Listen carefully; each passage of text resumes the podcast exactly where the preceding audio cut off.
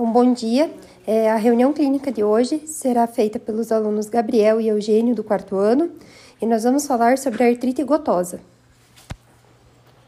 Bom dia, meu nome é Gabriel Esperança. Eu vou começar apresentando o caso.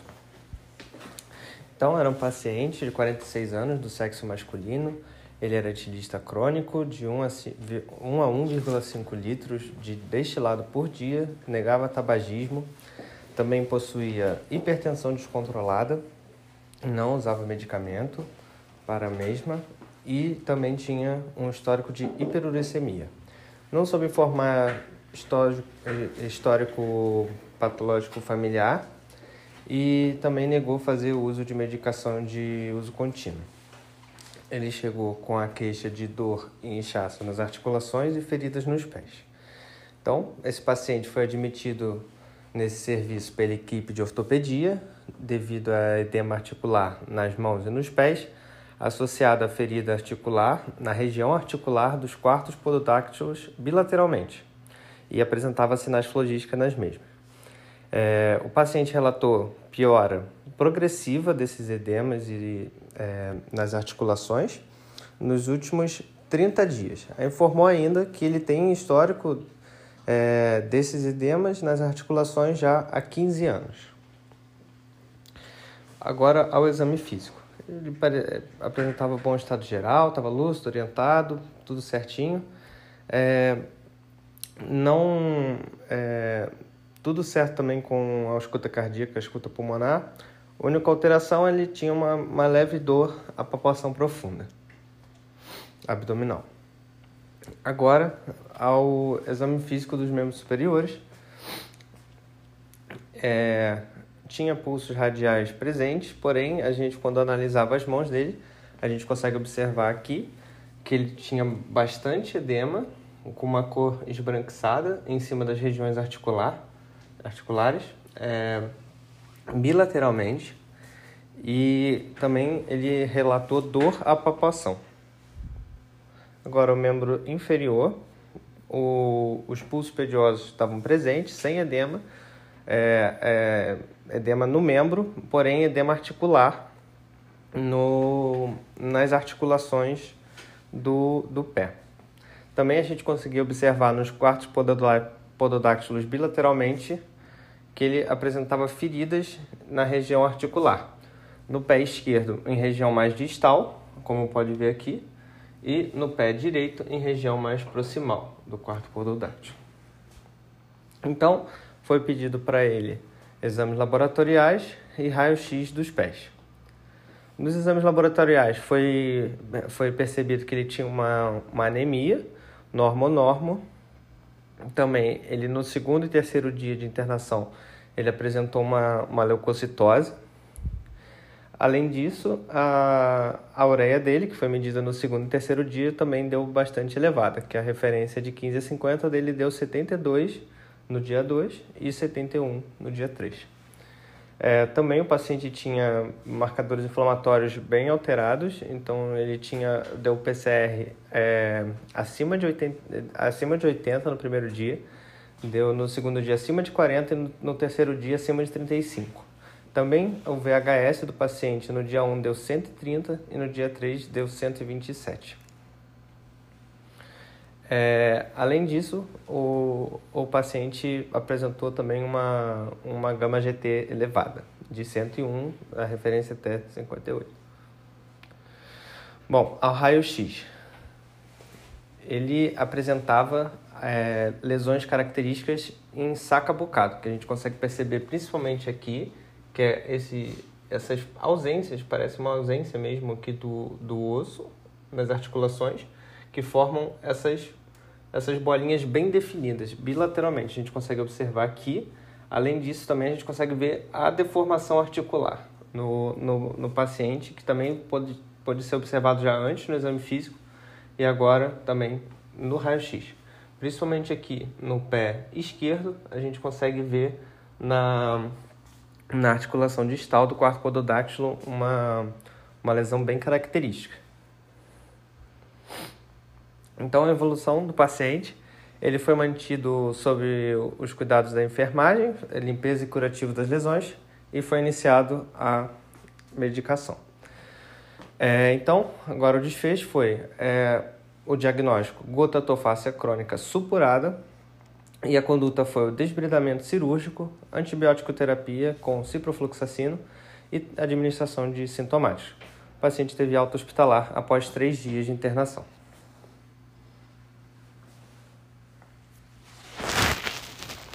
Bom dia, pessoal.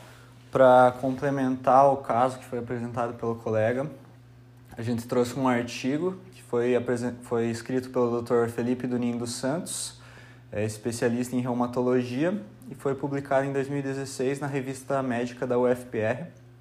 O nome do artigo é Gota, uma revisão, e se trata de uma revisão literária sobre a gota.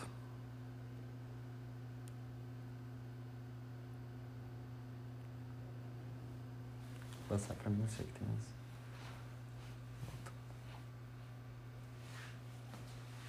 Então, o que é a gota? É uma artrite inflamatória que é causada pela deposição de cristais de ácido úrico nas articulações. É uma artrite extremamente dolorosa que foi tá, vem sendo descrita já há mais de dois mil anos.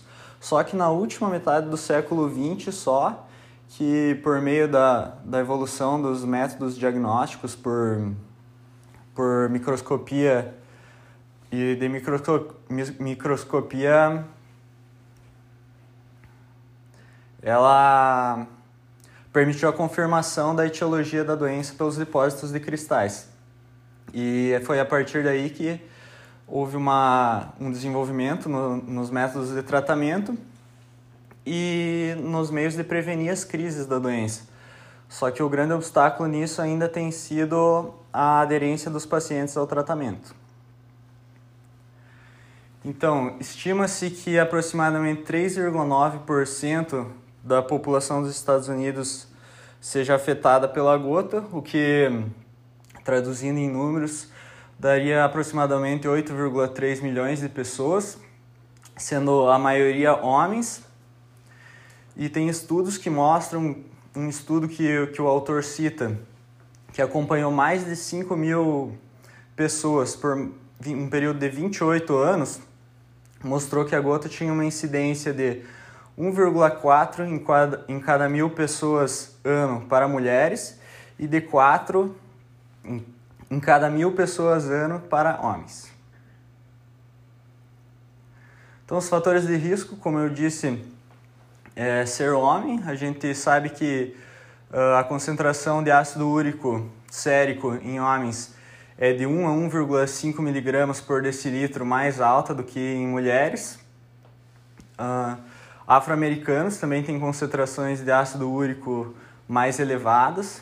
Estilo de vida, então a ingesta de carnes vermelhas e de frutos do mar, ingesta de álcool, é, obesidade, tudo isso aumenta a, a concentração de ácido úrico sérico e medicamentos, principalmente beta-bloqueadores e diuréticos tiazídicos, também aumentam a concentração de ácido úrico sérico nos pacientes.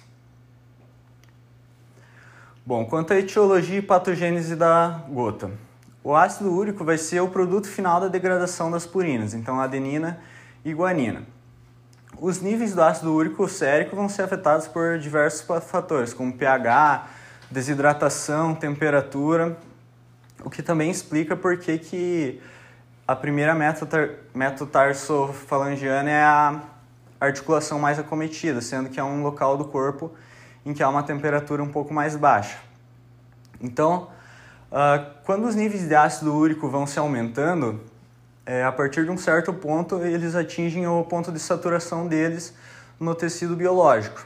E sendo assim, eles começam a formar cristais que vão se depositar nas articulações. Quando esses cristais entram em contato com os fagócitos, eles liberam mediadores inflamatórios que vão causar as manifestações da doença na articulação. Quanto à clínica da doença. Bom, a história natural dela vai começar com a hiperuricemia sintomática. Então, o que seria uma hiperuricemia? Não é bem definido esse limite, mas a gente sabe que a partir de 6,8 mg por decilitro de concentração do ácido úrico, ele atinge o ponto de saturação dele nos tecidos biológicos.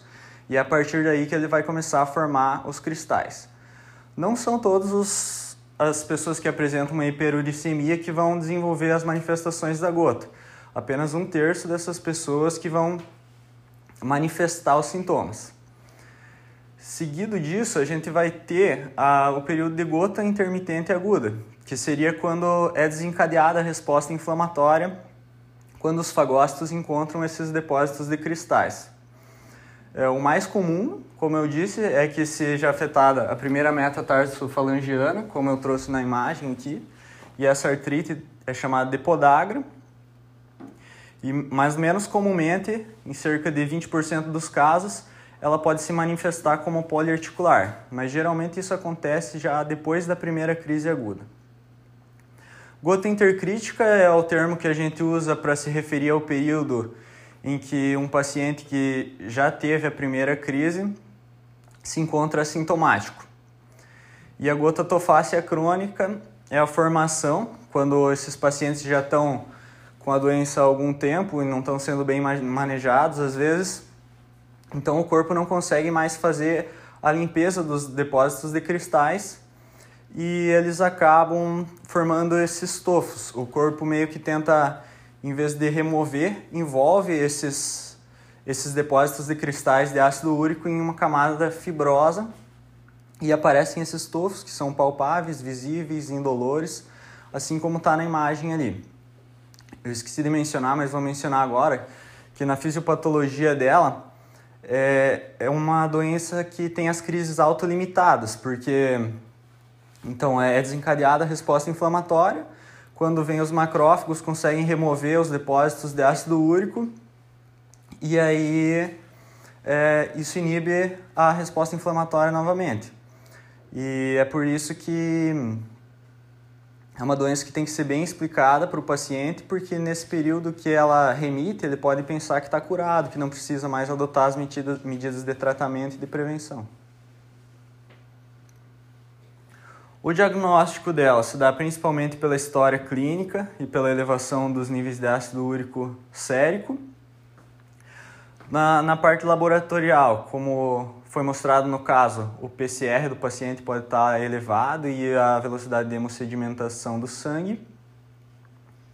É, por meio da análise do, pode ser até de um aspirado do, direto dos tufos ou do líquido sinovial do paciente, é, a gente pode observar os cristais no microscópio apresentando birefringência negativa, que são ajudam muito a confirmar o diagnóstico da doença. Já na imagem, o Gabriel já mostrou algumas, mas eu vou mostrar aqui uma ultrassonografia também que a gente pode observar o sinal do duplo contorno por depósitos de urato na cartilagem articular. Então aqui a gente vê um duplo contorno na articulação. Bom, o tratamento na fase de crise aguda, vai, o nosso objetivo principal vai ser controlar a artrite o mais rápido possível, como é uma condição extremamente dolorosa. Então, para isso, a gente vai utilizar anti-inflamatórios não esteroidais, colchicina, e corticosteroides. Lembrando que essas medicações todas têm riscos gastrointestinais, nefrotóxicos e nefrotóxicos. É, já na gota intercrítica, que seria depois que o paciente tem a crise e está nessa fase em que houve a, a, remissão dos sintomas por algum período, é, o objetivo do tratamento vai ser diminuir os níveis de ácido úrico sérico. E isso é atingido por meio de uma associação entre métodos não farmacológicos e farmacológicos. Quais que são os não farmacológicos? É, principalmente uma mudança de dieta, é, a parar a ingestão de álcool do paciente, redução ponderal e, como eu disse antes, a informação do paciente de que não é porque remitiram os sintomas que ele está livre da doença. Já o farmacológico vai ser realizado principalmente com allopurinol e que é um inibidor da xantina oxidase, que vai ser a principal enzima que está envolvida na degradação das purinas em ácido úrico. O objetivo do tratamento farmacológico é, a gente vai ter como meta diminuir a concentração de ácido úrico sérico do paciente para 6 mg por decilitro, ou em pacientes que já apresentam tofos para 5 mg por decilitro.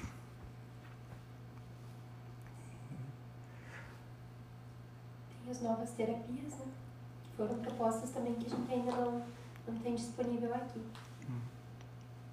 Não é isso, né? Aqui as referências. Então, pessoal, como os meninos apresentaram, né, a, o caso desse paciente é, que foi visto durante a, a, semana é um caso muito comum, muito recorrente, principalmente na atenção primária, né?